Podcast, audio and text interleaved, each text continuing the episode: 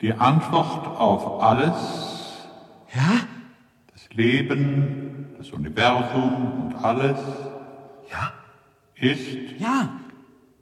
ist, Ja.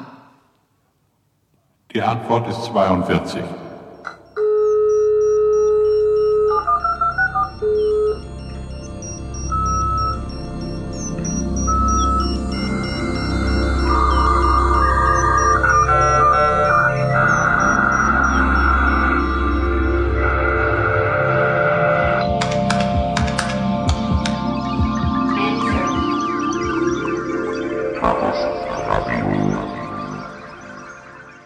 Hallo, hier ist Chaos Radio Express, Ausgabe Nummer 56.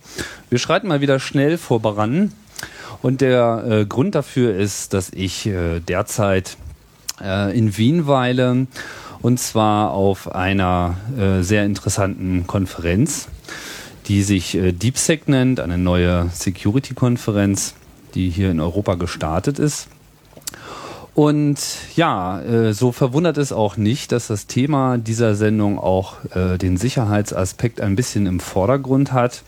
Und zwar äh, möchte ich reden über äh, GSM-Netzwerke und wir wollen ein bisschen versuchen, mal herauszufinden, wie GSM-Netzwerke eigentlich wirklich funktionieren und vor allem auch, was ein so der Stand der Dinge ist in Bezug auf die Sicherheit. Und insofern freue ich mich, auch einen kompetenten Gesprächspartner zu dem Thema zu haben. Ich begrüße Steve. Hallo. Hallo, guten Tag. Ähm, du hast ja heute hier einen Vortrag gehalten auf der Konferenz zu eben diesem Thema. Ähm, so, wie, wie gefällt dir die Konferenz? Die Konferenz an sich wunderbar organisiert, schöne Leute hier, gutes Wissen. Mir gefällt besonders die Vorträge, die gehalten werden, internationale Szene, Mhm. super Spaß. Ist ja das erste Mal. Ist eigentlich relativ, ist das ein Novum für Europa, so aus deiner Sicht? Ich denke mal, ähm, die Konferenz, wie sie so läuft, ist einzigartig in Europa. Das gibt es bis jetzt noch nicht in Europa. mhm. Sehr schön, gut organisiert. Okay, ja, ich habe den, ich hab den gleichen Eindruck bisher gehabt. Also es ist eine sehr entspannte äh, Atmosphäre hier in Wien. In Wien sowieso ist ja immer alles sehr entspannt. Das Ja. kommt sicherlich noch äh, dem zugute.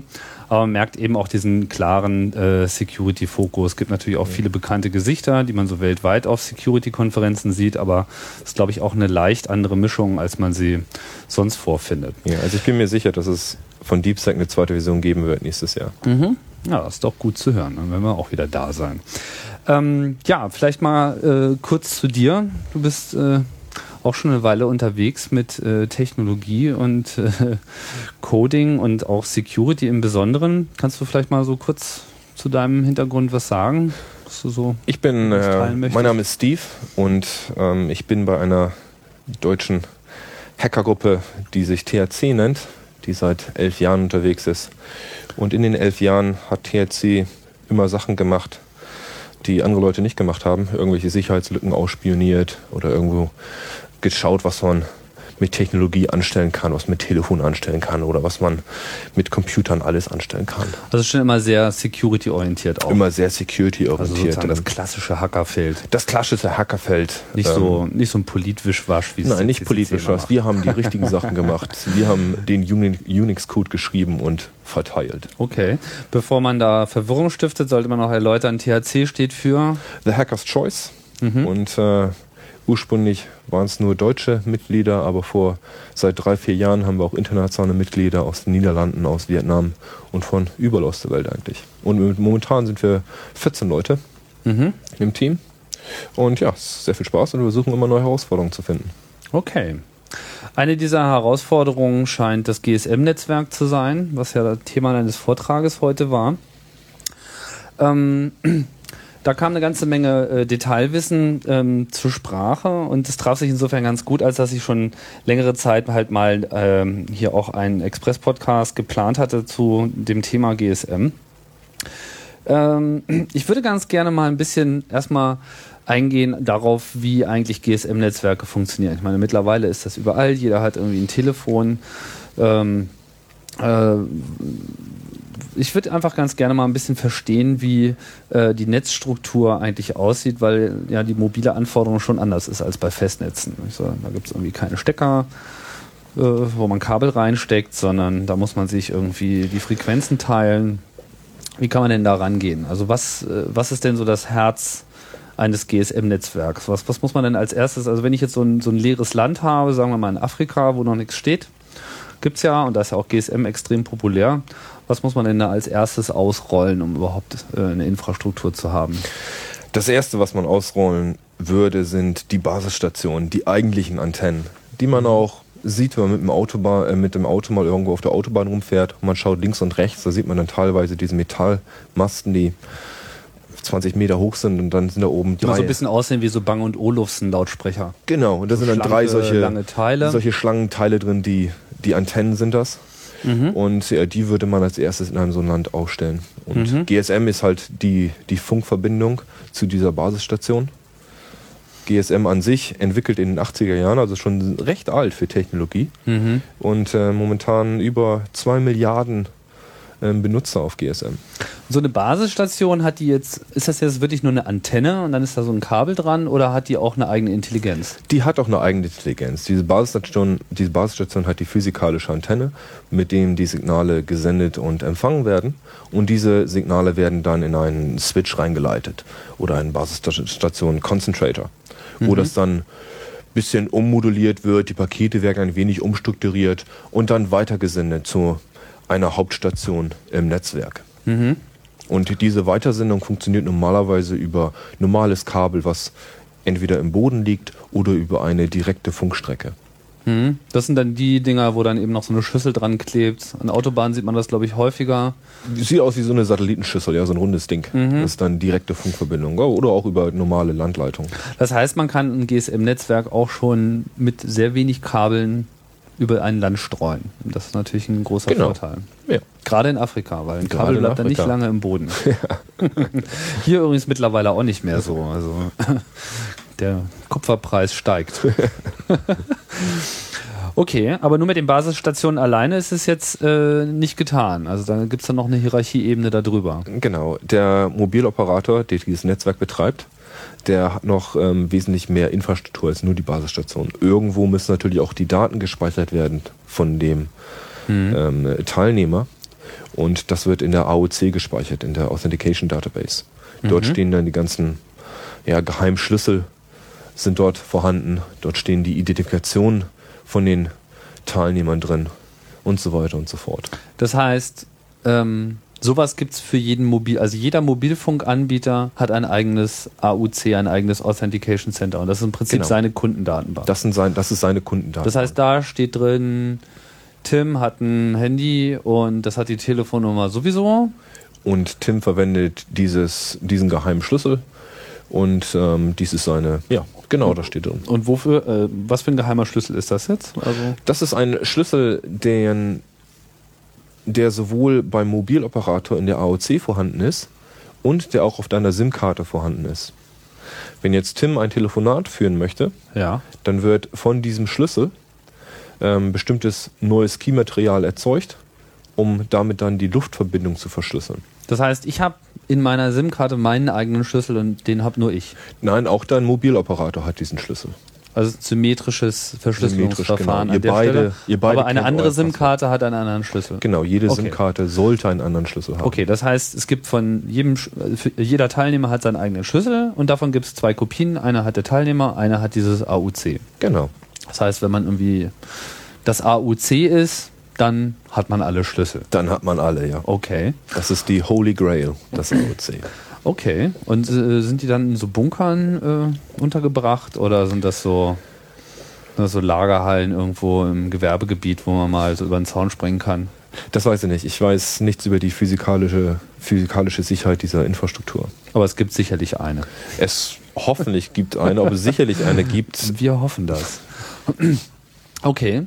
So, das heißt, ähm, das war's schon. Äh, ich brauche meine Base Stations und dann, ähm, was war noch? Achso, dann kommt schon das AOC oder was? Da kommt natürlich noch andere Datenbases, wie zum Beispiel das HLR, wo dann drin steht, äh, wo dieser Benutzer überhaupt ist, an welcher Basisstation ist er gerade angemeldet. Oder das VLA, wo dann drin steht, ähm, ähm, ob du in wenn du in einem Land bist, dann loggst du dich erst in das VLA ein, was dann diesen diese Also das Anfrage ist weiterleitest. Home Location Register. Das Home Location Register Visitor Visitor Location Location Register. Also so eine temporäre Datenbank, wo dann steht, wo bin ich. Genau, wo zwischen welchen Basisstationen du dich gerade aufhältst. Und das weiß der Mobile-Operator jederzeit, wo du dich aufhältst. Mhm. Das muss er wissen. Anders könnte er nicht die Telefonate an dich weiterleiten.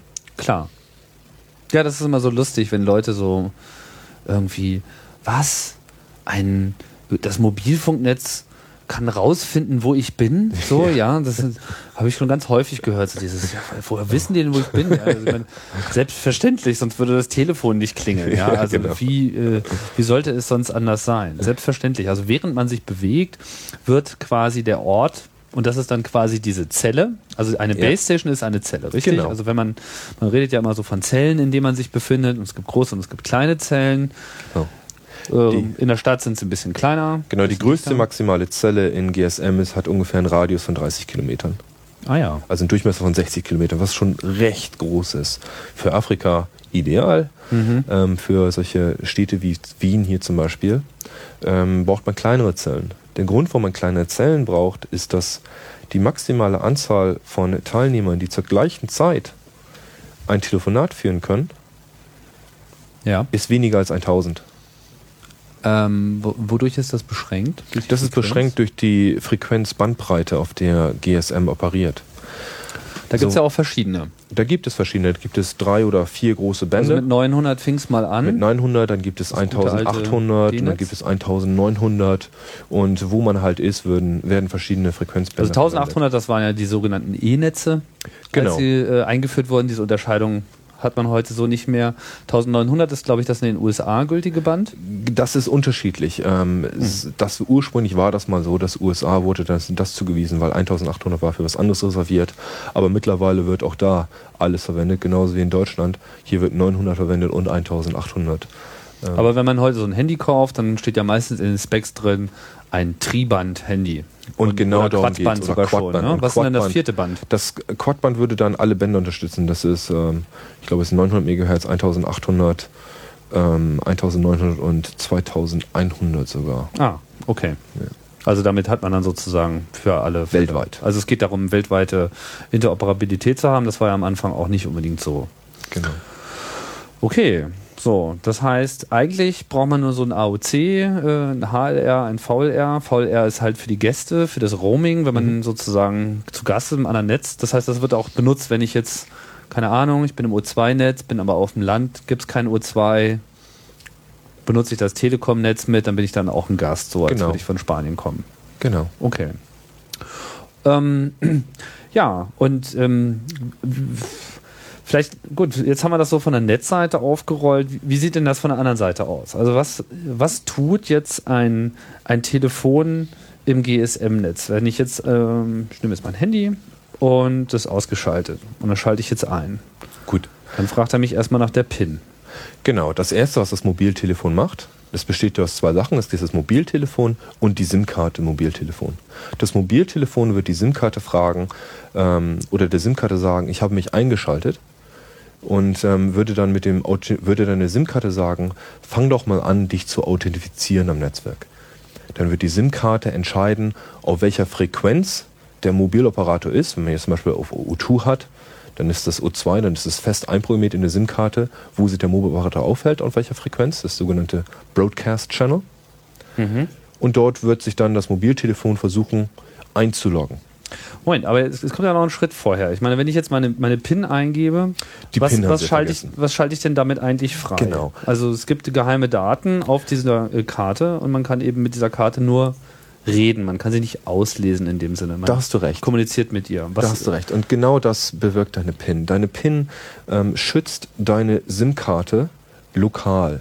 Also die PIN wird nicht irgendwo übertragen und irgendwo hingesendet. Die wird nur an die SIM-Karte in dein Mobiltelefon gesendet, um der SIM-Karte zu sagen, dies ist ein, dies ist der richtige User und fang jetzt an ähm, zu operieren. Das ist ein legitimierter User, der darf dich benutzen. Okay.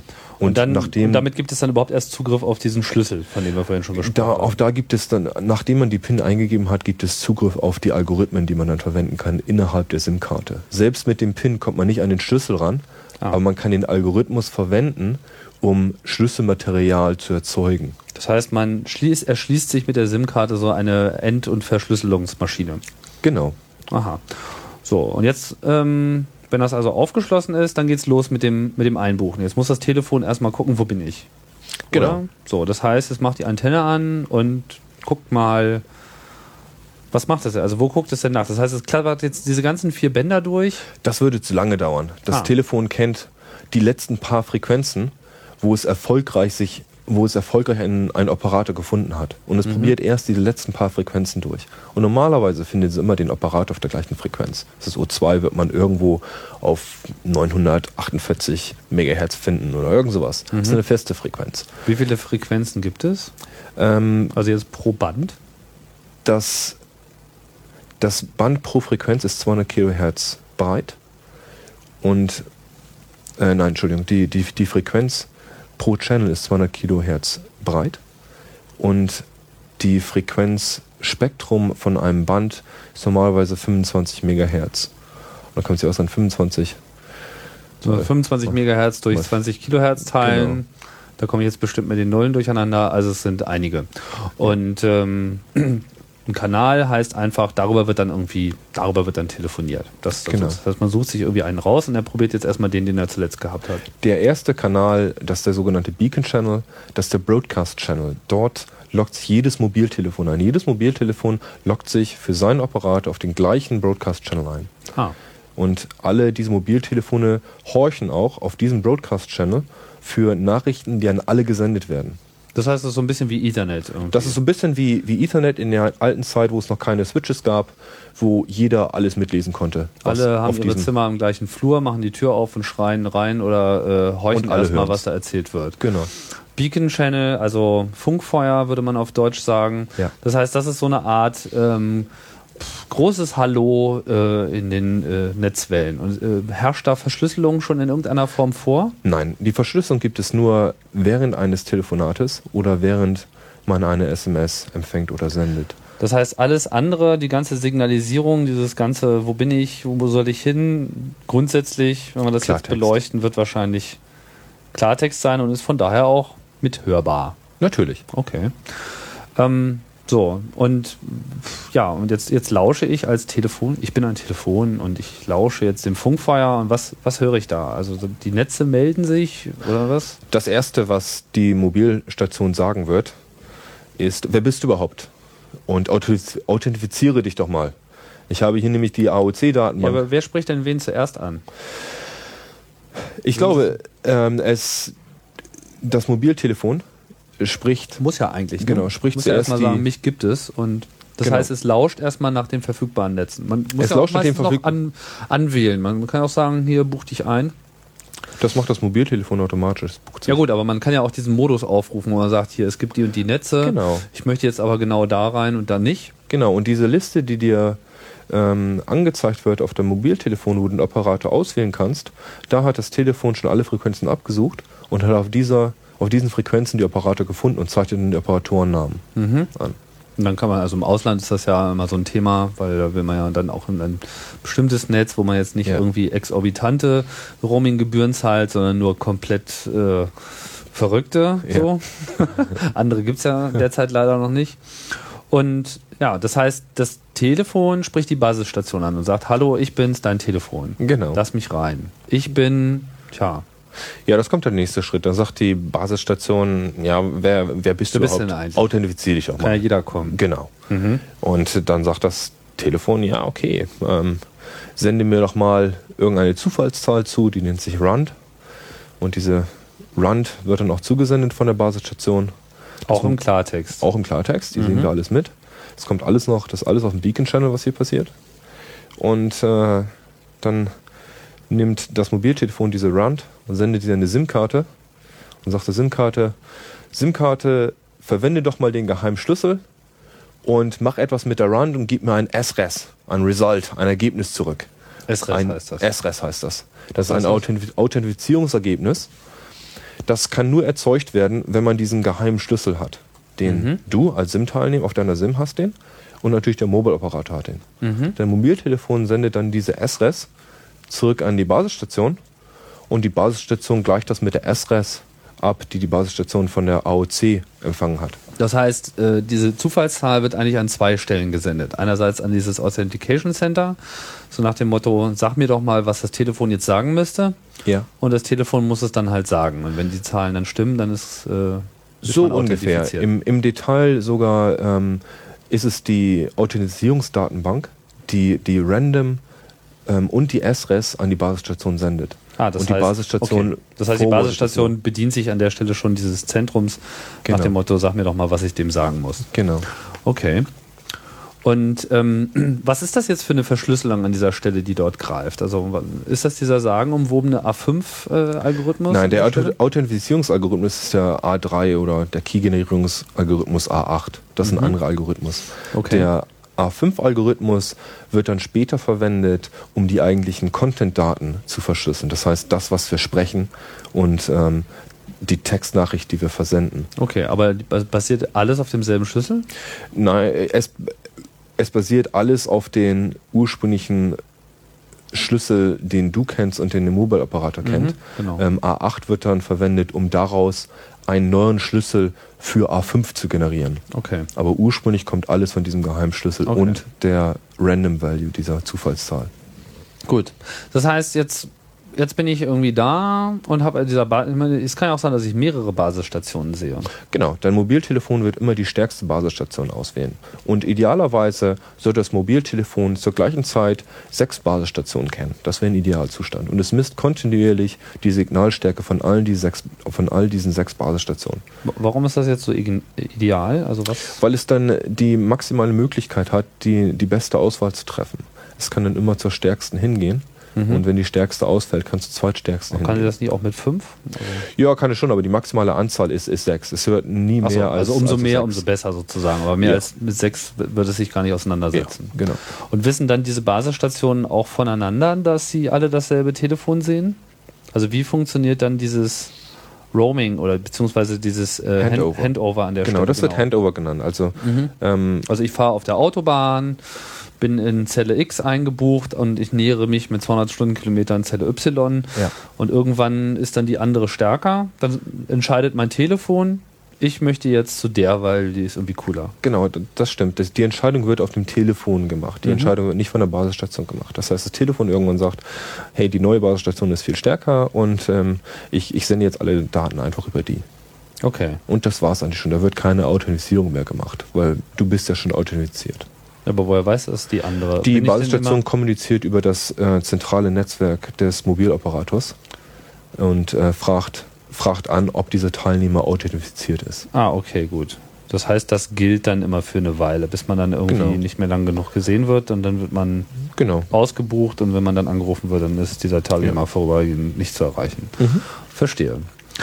Ähm, gut, so. Das heißt, äh, ab, ab dem Moment, wo ich mich authentifiziert, dann bin ich eingebucht. Er sagt mir irgendwie, also manche Telefone sagen dann ja auch, welche Zelle man hat. Es gibt ja dann so einen Monitormodus. Genau, äh, da gibt es den berühmten Telefonen. Nokia Monitor-Modus oder den Field Test ähm, Software von Nokia, was man auch im Internet runterladen kann Mhm. und was auf vielen ähm, üblichen Nokia-Telefonen ähm, Schon läuft. freigeschaltet ist, ne? oder? Ja, absolut.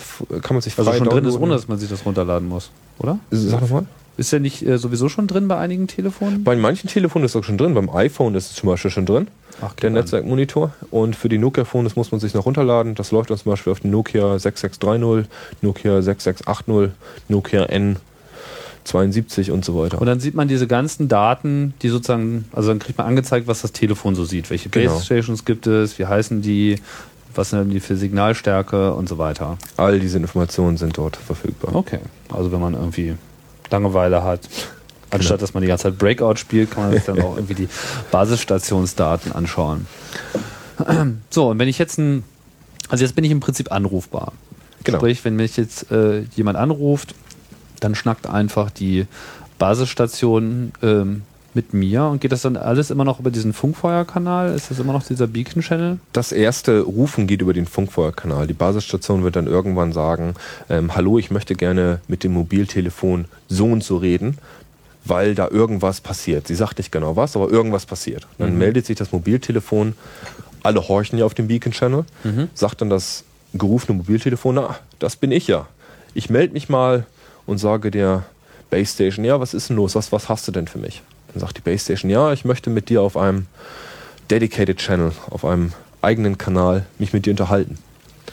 Und ähm, gehe doch mal auf diesen eigenen Kanal. Dann wird dieser Mobil, äh, diesem Mobiltelefon wird dann mitgeteilt, auf welchen Kanal es gehen soll und wie dann die Hopping-Frequenz und so weiter aussieht. Und ähm, beide, äh, das Mobiltelefon wechselt dann auf diesen Kanal. Mhm. Auf diesem Kanal geht es dann weiter und es wird nochmal authentifiziert, um sicher zu gehen, dass das Mobiltelefon auch wirklich der Mobiltelefon ist. Ah. Nochmal das ganze random hingesetzt, S-Rest zurück, da, da, da, da, da, da. Und irgendwann wird dann entschieden, jetzt fangen wir an, das zu verschlüsseln. Ah, okay. Das heißt, das ist schon mal einer der Gründe, warum überhaupt so ein Verbindungsaufbau auch so lange dauert. Das wäre Nicht einer einfach der so Gründe, ja. macht wie bei ISDN, sondern dass er immer so ein bisschen so. Hin und her, Mhm. Pakete, ja. So, und dann, ach so, und dann wird endlich verschlüsselt. Das heißt, Verschlüsselung in GSM bezieht sich eigentlich nur auf, tja, auf was? Auf das Audio, was hin und her geht. Auf den Dedicated Channel. Nun, was im Dedicated Channel hauptsächlich Achso, also der gesamte Kanal, der da so, also das, okay, die Base Station sagt dem Telefon bitte ab jetzt in diesem Kanal Ja. und alles, was dann in diesem Kanal läuft, ist mit diesem A5-Algorithmus verschlüsselt. Genau, nach dem Austausch des Key-Materials und der Authentisierung ist dann in diesem Kanal alles verschlüsselt. Und das ist dann, was in den Kanal gemacht wird, ist entweder Voice-Traffic, ähm, Textnachrichten, SMS oder ähm, alte Modem-Traffic, wenn das noch jemand verwendet. Und die ist dann verschlüsselt. Also die Mhm. Okay. reine Aber alles ist verschlüsselt, auch die SMS. Genau. Okay. Auf dem Weg bis zur Basisstation. Basisstation. Aber auch nur bis dahin. Genau, nur die Luftschnittstelle in GSM ist verschlüsselt. Das heißt, in dem Moment, wo das so eine Basisstation ist, wo so eine Richtfunkantenne dran klebt, so eine Satellitenschüssel, Ja. dann kann es sehr gut sein, dass ab da schon wieder alles unverschlüsselt ist. Das kann nicht nur sein, das ist garantiert so. Die Basisstation entschlüsselt und sendet die Daten in, in, in Klartext weiter. Und diese Richtfunkstrecken sind nicht verschlüsselt? Ja, das ist, das weiß ich nicht, aber die Basisstation an sich entschlüsselt ist. Ob das dann wieder verschlüsselt wird auf einer bestimmten Richtfunkstrecke, ich bezweifle. Es wird garantiert nicht verschlüsselt, wenn es über die, die, die, das Kupferkabel geht oder ein Glasfaserkabel. Das ist Mhm. garantiert Klartext. Ja, aber gerade bei Richtfunkstrecken ist das natürlich so eine Sache, weil dann brauchen wir sie ja nicht nur neben die Autobahn stellen und Ja, Antenne das hochhalten. ist wohl wahr. Mhm, okay. Ihr merkt schon, äh, liebe Hörer, jetzt wird es langsam spannend. ähm, okay, das heißt, ähm, die Anrufe werden so zum Telefon ähm, geleitet. Das Telefon äh, entscheidet selber, mit welcher Base Station es redet. Und in dem Moment, wo irgendwas Wichtiges passiert, wie ein Telefonanruf oder SMS oder was war das dritte Beispiel? Modem, Daten, Datenkommunikation, dann ist das alles verschlüsselt, aber eben nur bis zu dieser Bang und Olufsen Lautsprecherbox, die da irgendwo äh, auf dem Baum montiert ist.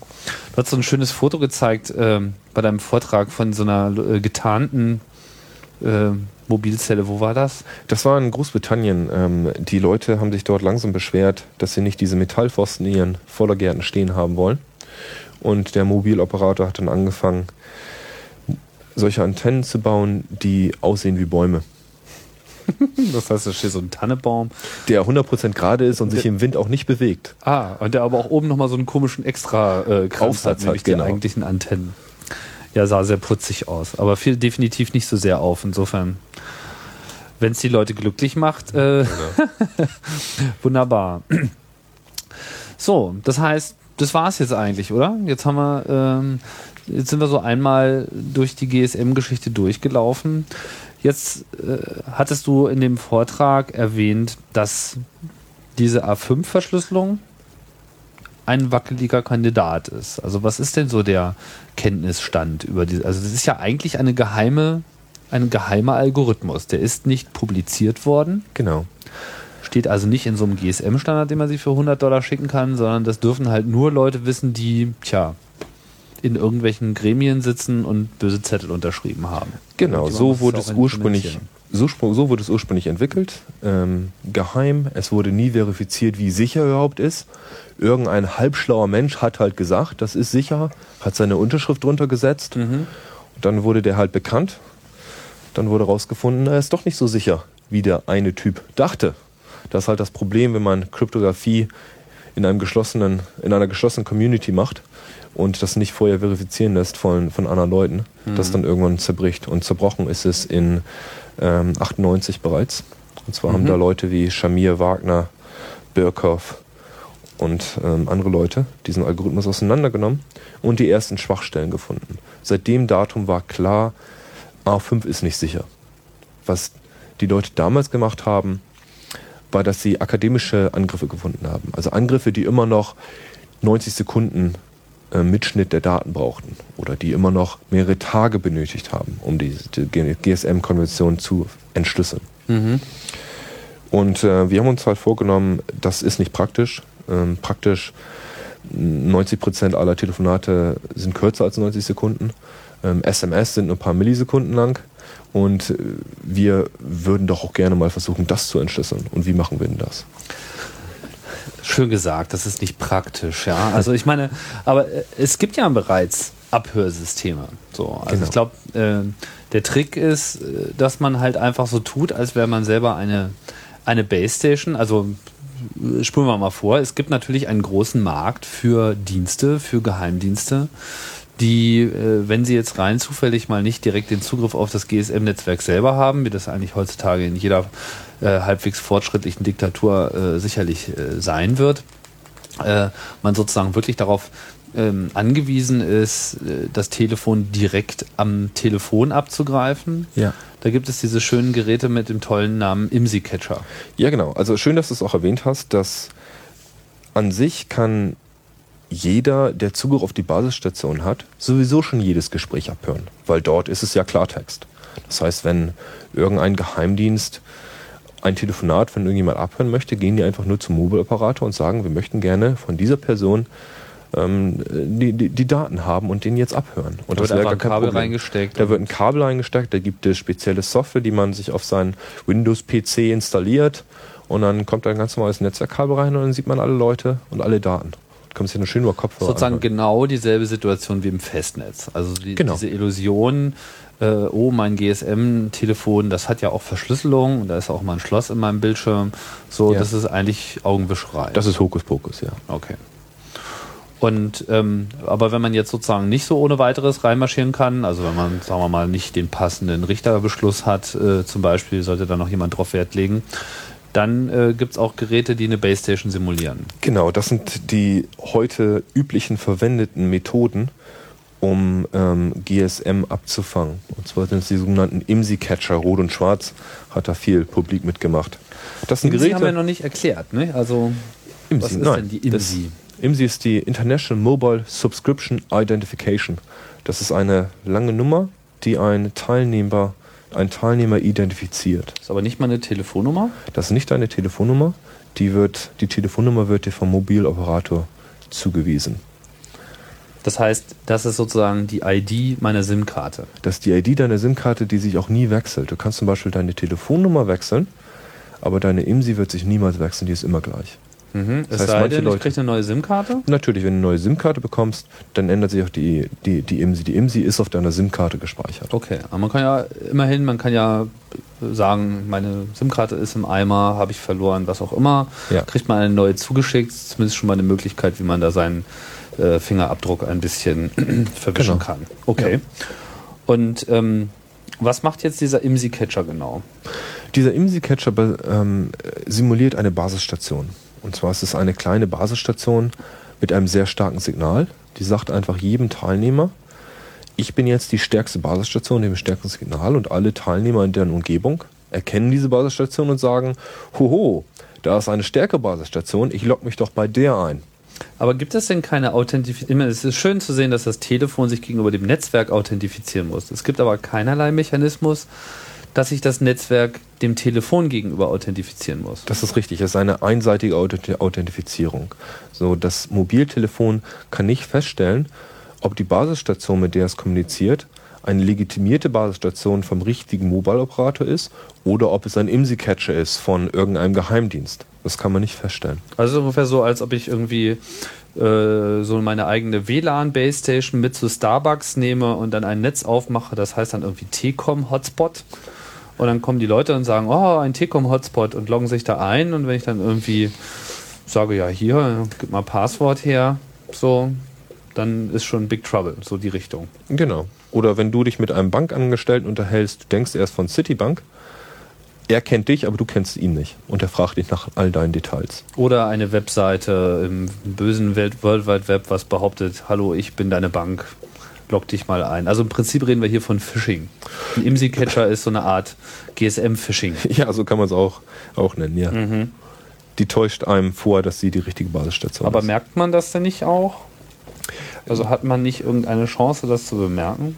Man, ja, es gibt natürlich Möglichkeiten, das zu merken. Also Erstmal, er kann ja nicht mit mir verschlüsselt kommunizieren, weil er hat ja nicht meinen Schlüssel. ja, selbst da gibt es Tricks. Selbst mit der Verschlüsselung gibt es jetzt schon. Die letzten Systeme täuschen ja auch die Verschlüsselung vor. Wie Ja. machen Sie das denn? Ja, das bin ich auch noch dran rauszufinden, wie das genau geht. Aber du meinst mit Vortäuschen, dass das Telefon ein Symbol anzeigt, dass es verschlüsselt sei, Ja. obwohl es das nicht ist. Es wird dann sogar richtig verschlüsselt. Also wir müssen das nochmal, glaube ich, auch nochmal klar machen. Also diese Verschlüsselung, von der wir geredet haben, die ist optional. Wenn die Base Station nicht sagt, bitte ab jetzt verschlüsseln, dann tut es das Telefon nicht. Genau, die Basisstation sagt dem Mobiltelefon, dieses, die, die sind die drei Algorithmen, die ich supporte. Äh, der erste Algorithmus ist kein Algorithmus. Der zweite Algorithmus ist A5/1. Und der dritte Algorithmus ist eine schwächere Variante von A5/1. Das ist A5/2 dann. Und die Basisstation kann natürlich sagen, den, die, die einzigen Algorithmen, die ich supporte, ist kein Algorithmus. Und das Und dann sagt das Mobiltelefon. Telefon so, oh, den kann ich. Ja, genau. das kann ich garantiert und Aha. das mache ich doch. Verwende ich Okay. halt gar nichts. Und dann ist sozusagen die Kommunikation, aber das zeigt das Telefon dann in der Regel an. Die meisten Telefone zeigen das nicht mal an. Ursprünglich war das mal so, dass die Telefone das anzeigen mit einem kleinen Schloss, wenn man wählt. Ähm, die Hersteller der Mobiltelefone wurden aber gebeten, dieses Schloss nicht mehr anzuzeigen. Ach, von wem? Tja, nächstes Thema. Graue Eminenzen mit irgendwie Trenchcoats. Wir wissen es nicht. Wir wissen's können, nicht. Wir können nur darüber philosophieren. Ähm, mit anderen Worten, liebe Leute, eure Telefone ähm, mögen euch sagen, dass. Also, warte mal, was haben Sie gesagt? Sie haben gesagt, dass immer das Schloss angezeigt werden soll oder es soll nie angezeigt Nie werden? angezeigt. Dass man Also- überhaupt gar nicht auf die Idee kommt, das könnte irgendwie mal so, mal so sein. Genau. Sondern einfach, du telefonierst, alles ist in Ordnung, Genau. sei beruhigt, bitte weitergehen, es gibt nichts zu sehen. Genau. Verstehe. Was kostet so ein IMSI-Catcher? Wenn ich jetzt mal so ein bisschen telefonieren möchte. Mehrere 10.000 Euro. Das sind nicht die billigsten Dinge. Aber ich meine, das fällt einem doch eigentlich sofort auf, wenn so ein IMSI-Catcher ist, weil der ist ja nicht Teil des Netzes. Oder bucht der sich dann hintenrum wieder in das Netz ein und Der bucht sich das hintenrum weiter? wieder ins Netz ein und leitet das alles schön weiter. Es ist fast eine fast transparente Attacke. Das heißt, der tut gegenüber dem Netz so, als wäre ich ich, kriegt auch von mir eigentlich alle Daten. Also er kann auch diese Authentifizierung durchschleichen. Genau. schleifen. Ja. Das heißt, es ist äh, eigentlich eine richtige Man-in-the-Middle-Attacke, wie man sagt. Äh, Genau. Im- im- Und zwar im wahrsten Sinne des Wortes. So, irgendwie so ein kleiner VW-Kleinbus, so äh, schwarz, wahrscheinlich mit getönten Scheiben. Unauffällig. Unauffällig steht irgendwo an der Straßenecke. Mein Telefon bucht sich in diesem Bus ein, in dem äh, Glauben, es wäre jetzt irgendwie ein Netzwerk, was es nicht ist. Aber ich kann trotzdem telefonieren, weil er sich wiederum für mich in dem Netzwerk ein, also im richtigen Netzwerk einbucht. Ja. Bloß mit dem Trick, dass die Datenverschlüsselung ausgeschaltet ist auf dem Weg zum Bus. Genau. Und da können Sie dann alles schön mithören. Genau so funktioniert's. Toll. Na, dann ist doch alles gut, oder? Ähm, das ist ja sehr beunruhigend. Aber ihr habt ja noch ein paar, ähm, paar mehr äh, beunruhigende Sachen gefunden. Jetzt hast du ja schon gesagt, dieser Verschlüsselungsalgorithmus ist an sich mathematisch schon äh, angegriffen worden von den äh, historischen Auguren der, der Kryptographie. Also die haben nach dem, wie sind die denn überhaupt auf diesen Algorithmus gekommen? Das hat äh, jemand reverse engineert von einer SIM-Karte. Da hat also jemand sich die SIM-Karte genommen, hat die mal unter das Elektronenmikroskop gelegt und hat dann doch tatsächlich mal sich den Algorithmus darunter geladen und sich das dann angeschaut, wie der funktioniert. Aha. Reverse engineert. Das heißt, das ist äh, auch immer so ein interessanter Glaube. So. Äh, Das sehe ich auch mal häufig so bei großen äh, Technologie-Companies oder auch bei Regierungen und so. So, ja, nach dem Motto, ja, das ist ja alles geheim. Es bleibt ja auch geheim, weil es ist ja im Chip. Und da kann ja keiner reingucken. Ja. So, was Quatsch ist. Nicht? Dann nimmt man sich irgendwie so, was kostet so ein Elektronenrastermikroskop heutzutage? Ja, in der Hinsicht auf, auf SIM war es ja kompletter Quatsch. Und jeder, der Student war, kommt wahrscheinlich an sein Elektronenmikroskop mal ran. Achso, steht eher in den äh, Unis irgendwie schon rum. Ja, natürlich. Okay. Muss man sich nicht kaufen. Aber wenn man es kauft, bringt es einen auch nicht gleich um. Nö, kann man natürlich auch kaufen. Okay. Und ähm, das heißt, er hat sich wirklich jetzt die Funktionsweise des Chips angeschaut und daraufhin äh, einen Algorithmus zurückentwickelt. Und, den den- dann verglichen mit Testvektoren, die es Und darauf konnte er dann auch sicher sagen, okay, jetzt habe ich es auch genau gefunden, weil ich kriege jetzt für die gleichen Eingaben die gleichen Ergebnisse. Genau. Okay. Und daraufhin kamen dann die Mathematiker, die Kryptografen und haben gesagt, das ist alles scheiße und das stinkt. Genau. Jetzt hast du gesagt, dass das ist aber jetzt nicht, da sind wir ja zu den IMSI-Catchern eben abgebogen, das wäre jetzt alles nicht so real-time. Ja. So, also so für den, für den äh, sportlichen äh, Überwacher von heute reicht es eigentlich nicht. Also einerseits ist die Sache mit dem Bus ein bisschen aufwendig, weil man braucht ja immer einen Bus. Ja. Ja, man muss ja so rumfahren. dieses Schwarzer Bus machen. vor allen Dingen. Und können Netze eigentlich, wenn sie wollten, diese IMSI-Catcher irgendwie erkennen? Eigentlich? Also mit der existierenden Technologie, die an den Basisstationen verfügbar ist, können Sie die IMSI-Catcher nicht erkennen. Aber mit spezieller Technologie könnte man nach diesen IMSI-Catchern fahnden. Aber es sind wahrscheinlich die gleichen Leute, die danach fahnden, die sie auch verwenden. Also, Okay, da wird dann einfach mal drüber hinweggeschaut. Ähm, gut, aber was, ähm, was habt ihr denn jetzt noch ähm, gestartet? Also ihr habt ja ein, ein Projekt, ähm, das heißt The GSM Software Project. genau. Da gibt es ein schönes Wiki äh, dazu unter Mhm. wiki thc.org gsm, wenn ich das richtig in Erinnerung habe. Richtig. Okay. Was kannst du mal sagen, was, was das jetzt da ist und was so euer Projektziel ist? Es gibt zwei Sachen, was wir machen. Die erste Sache ist, wir möchten GSM-Signale empfangen und verarbeiten können. Und wir möchten auch eine neue Attacke herausbringen, um diese GSM-Verschlüsselung zu knacken. Mhm. Das sind zwei Sachen. Und die erste Sache verwenden wir das USAP. Das ist ein Gerät, was von Matt Ethos entwickelt worden ist. Für 900 US-Dollar kann man das kaufen. Das, das kann einfach alles empfangen. Das empfängt alles von 0 bis 5 Gigahertz.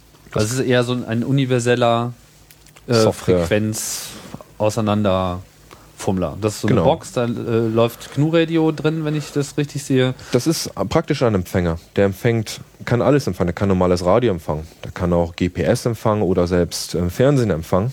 Natürlich kann er auch GSM empfangen, wenn er richtig eingestellt wird. Kann Also sofern das Gerät sozusagen nur die passenden Antennen angeschlossen bekommt. passende Antennen angeschlossen und passende Software drauf. Und Mhm. dann kann das alles empfangen. Was, was kostet so ein Teil? 900 US-Dollar. 900 US-Dollar. Und dann, nee, ich sehe hier gerade, das sind sogar nur 700 US-Dollar. Oder fehlt da noch irgendwas dabei? Wir haben, ja, da kommen noch Antennen dazu. Wir haben aber damals auch einen speziellen Preis von Matt Ethos bekommen. Wir haben 10%, 10% Rabatt bekommen für, jede, für unser Projekt. Für euer Projekt. Okay, aber so viel ist das ja noch auch nicht für so einen Universalempfänger. Es gibt Leute, Das die geben das für irgendwie ihr Küchenradio aus. Ja, Oder zumindest für ihre Bang- und Olufsen-Anlage. die Software gibt es natürlich kostenlos auf dem Internet. Die Ja. ein ganzes Projekt, was Leute mit dem USAP schon gemacht haben. Unter anderem empfangen die wirklich Fernsehen damit oder normales Radio oder GPS. Das so ist vielleicht nochmal noch mal wert, das zu betonen. Also ähm, GNU Radio ist wirklich ein schon lange existierendes äh, Projekt, ganz hervorragende Software, die ja frequent, also die halt einfach das macht, worum es geht, Radio. Also es geht einfach um, um Wellenempfang. Genau. Und es ist sozusagen ein universeller Source Code, den man einfach zum Dekodieren, aber auch zum Encodieren von allem möglich machen. Das heißt, man kann damit ein Radio bauen, also etwas, was wirklich Radiowellen aussendet. Man kann einen Radioempfänger damit bauen. Und genauso kann man eben Sender und Empfänger auch für alle anderen Sachen bauen. In dem GSM-Fall heißt das im Prinzip, dass man jetzt auf diese Bänder geht, von denen wir vorhin schon gesprochen haben, 800 Megahertz, äh, 900 Megahertz und so weiter.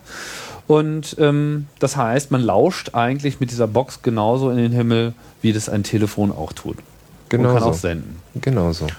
Und was gibt es da jetzt so für äh, Software? Also was kann diese Software? Also gibt es schon eine Software jetzt für, für dieses USRP, die das macht? Oder Die, die, geht die, es um was Die? Basissoftware ist das GNU Radio Projekt. Und das kommt mit einem bestimmten Satz von Software, mit dem man das USAP ansprechen kann. Was ähm, Leute aus unserer Gruppe entwickelt haben, ist die Demodulation für GSM, speziell für GSM, sodass man die GSM-Signale wirklich in, in lesbare Signale umwandeln kann. Das heißt, man hat so ein Software-Layer. Wenn man da mit eigener Software äh, rangeht, dann spricht man so direkt die Datenpakete, wie sie eigentlich äh, definiert sind für GSM. Genau. Man entschlüsselt sozusagen das ganze Frequenzwirrwarr und hat eine digitale Schnittstelle, als wäre man mit, direkt mit Ethernet äh, verbunden. Genau. Man kriegt dann schöne Pakete, jedes 23 Bytes lang Und das sind dann die richtigen GSM-Pakete, wie sie gesendet werden. Und das GSM, ist es, äh, ist es ein komplexes Protokoll, GSM? Sehr komplex. Entwickelt in den äh, ja, 80er Jahren ursprünglich eine Erweiterung von, von ISDN, also es hat sehr viele Ähnlichkeiten zu ISDN und ist ein unheimlich komplexes Protokoll verteilt über Trillionen von Standards, für die man teilweise zahlen muss oder teilweise auch kostenlos verfügbar sind. Mhm. Und aus diesem Wirrwarr muss man dann sich raussuchen, was es wirklich bedeutet, was man da anfängt. Also, aber das ist jetzt nicht, also nicht alles ist implementiert, sondern ihr habt jetzt nur einen Teil implementiert oder? Der Teil, der uns interessiert hat, ist implementiert. Das ist ein großer Teil von der Funktionalität eines Mobiltelefons implementiert. Mhm. Also besonders der ganze Beacon Channel ähm, ist implementiert, dass man nahezu jede Nachricht vom Beacon Channel dekodieren kann. Mhm. Und, aber es geht nicht nur ums Dekodieren, sondern auch ums selber sprechen. Also es ist richtig bidirektional. Also man kann auch antworten. In, in der Theorie, das USAP könnte auch antworten, wir können noch nicht antworten. Wir können noch nicht senden mit dem USAP. Momentan empfangen wir nur. Weil jetzt der Teil des Protokolls noch nicht geschrieben ist oder weil da jetzt so antennentechnisch irgendwas fehlt? Weil der Teil des, des, der, der Software noch nicht geschrieben worden ist. Okay. Aber im Prinzip ist das vorstellbar, dass es dann auch irgendwann dahin kommt, Genau. dass man auf seinem, also auf diesem USRP-Gerät, so eine Box, dass das Ding einfach nur in Software alles das tut, was ein GSM-Mobiltelefon mit den eingebauten, und das muss man dazu sagen, lizenzierten und offiziell zugelassenen Chips tut. Das ist richtig, ja. Ohne Einschränkungen. Ja. Das heißt, man könnte sich so sein eigenes Telefon machen. Sein eigenes Telefon machen oder auch seine eigene Basisstation aufsetzen. Wie klobig ist denn dieses USRP? Wie groß ist denn dieses Gerät? Das USAP ist 10 mal 20 Zentimeter ungefähr. Ein recht kleines Gerät. Ah, okay. Kleiner als dein Laptop. Okay. Also schon so ein bisschen wie das gute alte Pocky C-Netz-Telefon, so in der Größenordnung. Vielleicht nicht dieselbe Form, aber so von der Masse her. Ja. Okay, das ist ja auch schön retro. Noch, noch eine dicke Antenne dran, so, und dann läuft man wieder mit so einer, so einer Litfaßsäule durch die Gegend.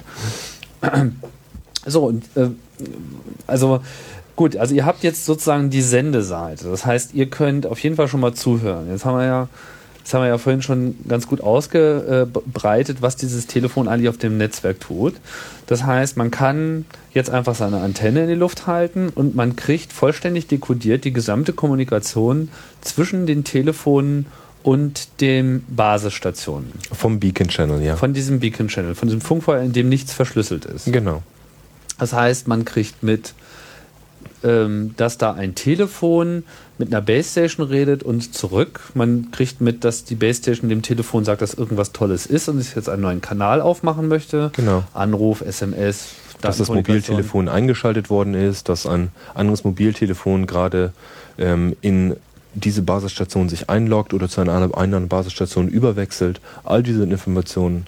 Und man kriegt auch diese ganzen Austausch mit Random Numbers hin- hinterher. Genau, die man Random kriegt Number- die Random und die, die Ergebnisse davon. Ja. Und das heißt, wenn man jetzt die Schwächen dieser A5-Verschlüsselung nimmt, Ja. dann könnte man im Prinzip auch diese ganze Authentifizierung simulieren. Man, genau, wenn man jetzt sich sein eigenes USAP baut und damit dann auch senden kann, und man hat dann noch, schließt dazu eine SIM-Karte an, dann kann man das wirklich als Mobiltelefon verwenden. Kann man sich komplett authentifizieren mit dem USAP ins Netzwerk rein. Aber man könnte dann, wenn man sozusagen jetzt die Schwachstellen dieses Protokolls nimmt, die du ja schon beschrieben hast, im Prinzip, also kann, reichen diese Daten, die da hin und her gehen, um herauszufinden, was da für ein Schlüssel verwendet wird? Teilweise. Da, da kommen wir jetzt in den Bereich, wo wir ähm, unser zweites Projekt, wo wir A5 versuchen zu knacken. Jetzt will ich noch einmal den Unterschied erklären. Was die Akademiker 98 gemacht haben, war den Algorithmus an sich analysiert und sie haben eine passive Attacke gefunden, die, ich glaube, das Beste, was sie herausgefunden haben, ist 90 Sekunden klar, ähm, GSM-Traffic müssen sie mitschneiden und erst dann können sie es knacken. Im Vergleich zum IMSI-Catchern. Der IMSI-Catcher ist eine aktive Attacke. Das heißt, da wird eine Basisstation simuliert, die sendet auch Daten, die, äh, die, die, die zerstört auch ein bisschen das Mobilnetzwerk, wo man sich aufhält. Die hat auch nur eine Reichweite von 100 oder 200 Metern.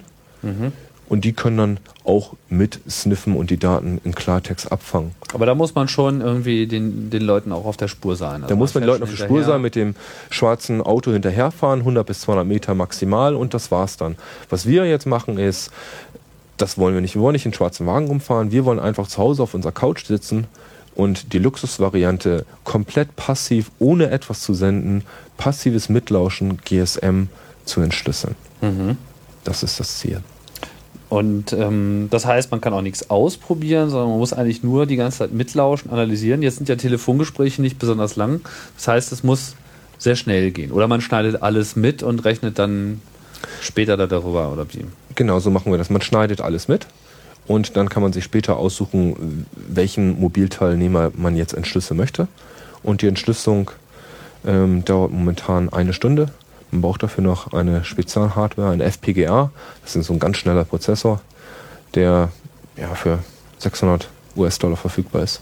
Mhm. Und zwei ganz große Festplatten.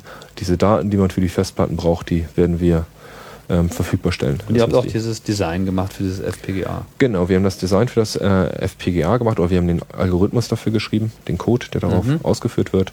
Und äh, wir generieren diese großen Tabellen, diese 2 Terabyte Tabellen, die man sich dann runterladen kann. Oh, was steht da drin? In diesen Tabellen, was wir verwenden, ist eine TMTO-Attacke, eine Time Memory Trade-off Attack.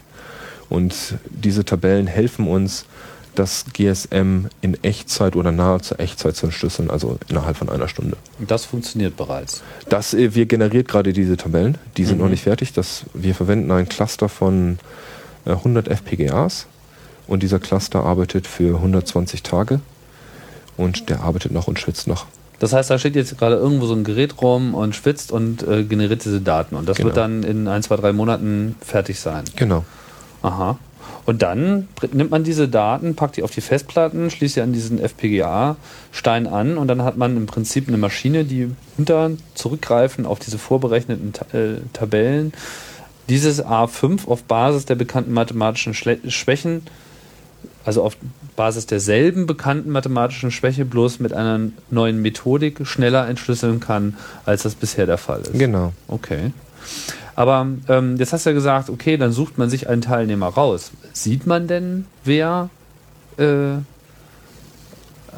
also wie, wie sieht man denn, welches Telefon, äh, ist das wieder die IMSI? Die Genau, was übertragen wird im Klartext ist deine IMSI und sogar deine E-Mail wird übertragen. Die E-Mail ist die International Mobile Equipment Identification. Das heißt, als Angreifer oder Mitlauscher weiß ich nicht nur deine, deine ID, sondern ich weiß auch, welches Mobiltelefon du verwendest. Ich weiß, welchen Typ von Mobiltelefon du sogar kommt? Weil das verwendest. in der E-Mail quasi mit drin ist. Das ist in der. E-Mail-Nummer mit inkodiert. Und diese zwei Nummern äh, bekomme ich oder höre ich mit, sobald du ein Telefonat empfängst oder ein Telefonat machen möchtest. Das heißt, in dem Moment, wo ich mich einbuche, wird IMAI und IMSI im Rahmen des Authentifizierungsprozesses übertragen. Leider ist es in den meisten Fällen so, dass der GSM-Standard sagt, dass es eigentlich nicht sein soll. Die E-Mail und die IMSI sollen nie übers Netz übertragen werden. Praktisch ist es aber so, nachdem wir mal nachgeschaut haben, dass es nahezu immer übertragen wird. Ist ja eigentlich gar nicht nötig, oder? Ich meine, Nötig ist das gar nicht. Dafür gibt es doch die Kryptographie. Dafür gibt es. Kryptographie und es gibt sogar eine temporäre ähm, Identifikation, die eigentlich dafür verwendet werden soll. Aber praktisch ist es so, dass in 95% aller Fälle wird, werden diese beiden Ist das eine Telefonsache oder eine Netzsache? Das ist eine Netzsache. Das Netz sagt dem Telefon, übertrage mir doch bitte mal deine E-Mail und deine IMSI, weil ich möchte die gerne wissen. Und die Telefone spucken das einfach aus. Natürlich. Und beim normalen Telefon ist das auch eine Funktion, die in diesen GSM-Chips mit äh, fest eingebaut ist. Also Ja. selbst wenn ich jetzt sowas wie ein OpenMoko-Telefon nehme, die äh, maximal freie Software und Controller haben, habe ich über diese Funktionalität keinerlei. Äh, Macht keinen Kontrolle. Unterschied. Okay. Da müsste ich also sozusagen erstmal jetzt hier mit eurer Software, die dann irgendwann auch senden kann vielleicht, äh, und dem neuen äh, Pocky-Brikett äh, an meinem Ohr, da könnte ich dann eben volle Kontrolle machen und sagen, irgendwie IMSI brauchst du nicht, schicke ich dir nicht. Selbst das Oder wird ich nicht gehen. Wenn die, wenn die Basisstation sagt, ich möchte deine IMSI haben und das Mobiltelefon sendet es nicht, dann geht es nicht weiter. Hm. Das muss gesendet werden. Die, wenn die Basisstation das, Aber das wenn, das, will. wenn der GSM-Standard sagt, es soll nicht übertragen werden, warum gibt es überhaupt ein Paket dafür, dass man das hinterfragt? Tja, Gute Frage. Ah, nächste Frage. Verstehe. Gut, wir machen uns unsere Gedanken.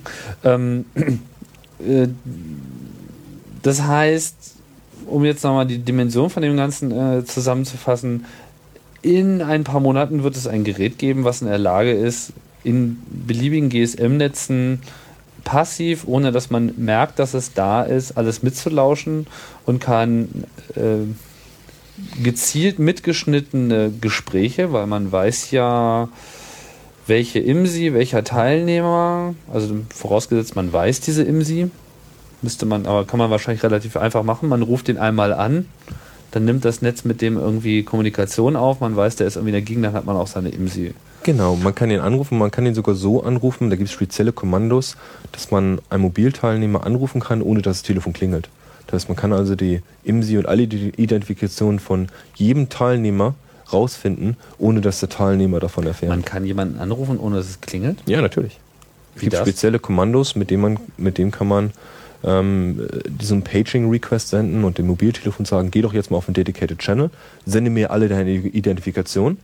Und bevor dann die Basisstation sagt, ich möchte dich anrufen, sagt er einfach, okay, war nichts. Entschuldigung. Falscher Alarm. Falscher Alarm, melde dich mal wieder ab. Für Ihre Kooperation. Danke für alle Informationen, das war's auch schon, danke. Oh, toll. Ja. Wieder, wenn ich jetzt frage, warum das drin ist, wirst du wieder mit den Schultern zucken. Super. GSM scheint ja echt ein Fass ohne Boden zu sein.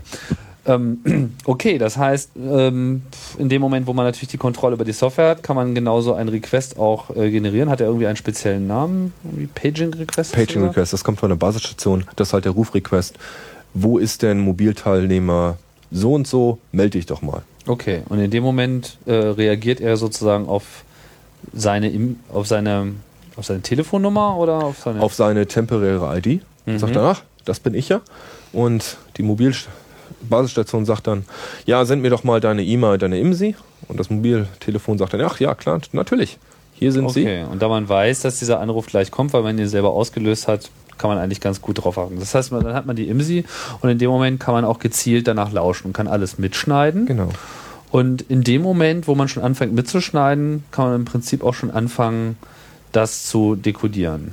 Ja, aber, natürlich. Aber jeder, aber, aber jeder Telefonanruf ist dann wieder mit einem neuen Schlüssel verschlüsselt. Also man, es Genau. reicht nicht einmal was auszureichen, äh, auszurechnen und dann habe ich äh, das ganze Gespräch für immer, sondern ich muss für jeden Telefonanruf wieder von vorne anfangen. Das ist richtig. Es gibt keinen ultimativen Masterschlüssel. Es muss für jede Konversation, für jede Unterhaltung und für jede Textnachricht muss unser Gerät wieder neu cracken und eine Stunde investieren und dann kann man sich das wieder anhören. ja, das ist ja irgendwie äh, the end of the world as we know it irgendwie. Ja, du hast, du hast zwei Sachen erwähnt. Du sagtest, ähm, es gibt äh, zwei Sachen, die wir releasen. Das ist das Empfangsmodul an sich und dann das Crack-Modul. Das Empfangsmodul gibt es schon. Das können Okay. Leute sich heute schon runterladen, USAP kaufen und einfach mal auf den Beacon-Channel raufschauen, was denn da so rumfliegt. Und äh, ja, das, das, das Cracking-Modul wird es dann in ein paar Monaten geben, wenn wir die Tables generiert haben. Okay. Und ähm, wie, wie viele Leute, also wie muss man sich das jetzt vorstellen? Also wie viele Leute arbeiten da äh, derzeit dran? Das- Sucht ihr noch Mithelfer? so ist es. Also das ist alles public, was zu machen. Ja, es gibt gute Gründe, warum wir public sind. Ähm, es gab viele andere Leute, die da schon Research gemacht haben. Diese Leute sind irgendwann nicht mehr aufgetaucht. Und da dachten wir, wenn wir Research drauf machen auf GSM Security, machen wir es von ersten Tag an komplett public. Wir involvieren so viele Leute, wie wir können. Das heißt, auf unserer Mailingliste sind über 100 Leute drauf. Die wissen genau, was wir tun, was wir entwickeln, ist alles auf dem Wiki beschrieben. Und ähm, jeder kann es nachbauen und verifizieren. Die Software, die da erstellt wird, hat die eine definierte Lizenz? Da, Momentan ist die Lizenz, dass ähm, jeder, der die, die Software, die released worden ist, ist unter der Lizenz von dem Typen, der es geschrieben hat. Das heißt, Okay. wir überlassen es. Es sei denn, er, er wählt sich. Ja, wenn er sich natürlich irgendwelche, wenn er sagt, das ist jetzt unter BSD-Lizenz, dann ist es unter der BSD-Lizenz. Wir, wir machen da keine extra Lizenz obendrauf. Wir sagen einfach, wir überlassen es dem Entwickler, der dieses Modul geschrieben hat, unter welche Lizenz er es gerne releasen möchte. Und genauso ist es auch. Wir suchen immer noch Leute, die da Interesse haben, da mitzuhelfen. Es gibt noch genug zu tun. Und, Was äh, für Leute sind da so gefragt? Vielleicht sind ja hier unter den Chaos Radio Express Hörern schon ein paar Leute, die ganz große Lauscher aufhaben und Ja, also natürlich. immer Leute, die gerne mal was ausprobieren, was andere Leute nicht gemacht haben. Ja, aber generell ähm, Leute, die sich mit FPGAs auskennen, sind immer gern willkommen. Leute, die sich mit GSM und dem Protokoll auskennen. Leute, die sich mit GMSK-Modulation und Demodulation auskennen, wie Table-Algorithmen, wenn das mal jemand gehört hat. GMSK, Dann- was ist das? Das ist der äh, GMSK ist der Demodulationsschritt für GSM. GSM, die Signale sind mit GMSK moduliert. Okay. Frequenzspezies, sozusagen. Ja, Und Ham Radio, Leute. Freunde. Okay. Ja.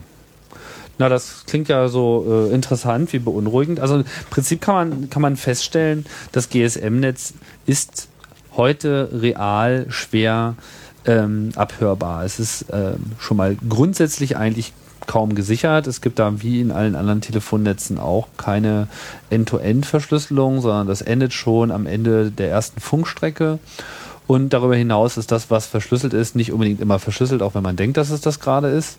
Und selbst wenn es verschlüsselt ist, sind die dort eingesetzten Algorithmen so schwach, dass man davon ausgehen kann, dass in äh, unmittelbar bevorstehender Zeit alles mehr oder weniger in Echtzeit abhörbar ist. Ja, also wir Das sind gilt ja. dann aber auch für SMS, oder? Das gilt dann auch für SMS. Und wir sind ja alles Leute, die sowas nur machen, weil sie Interesse daran haben. Wir machen das abends, wenn wir gerade nichts anderes zu tun haben. Das ist nicht unser Job, jetzt GSM auseinanderzunehmen.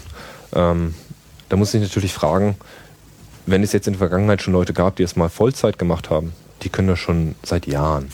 Wir machen das ja nur, um nochmal wirklich den Leuten zu sagen, hey, Also du glaubst, äh, dass die Arbeit, die ihr da macht, im Prinzip schon mal irgendwo getan wurde. Ich bin mir sicher, dass irgendeine Agentur oder eine Firma solche Geräte vertreibt, mit denen man kommerziell GSM abhören kann. Die IMSI Catcher ist ein gutes Beispiel. Ähm, und Rot und Schwarz vertreibt den andere Firmen auch. Ähm, und was wir halt machen, unser Ziel ist es, den Leuten zu sagen, ähm, hey, GSM ist wirklich unsicher. Es wurde 98 schon gebrochen und es ist jetzt wirklich Zeit, dass der GSM-Operator mal die Verantwortung übernimmt und das, das Netz sicher macht. Gibt es denn irgendeine Fallback-Lösung, dass ein neuer Algorithmus äh, verwendet wird? Ja, die Fallback ist UMTS oder 3G. Ähm, da funktioniert es wieder anders. Da müssen neue Attacken geschrieben werden. Da hat sich noch keiner drum gekümmert.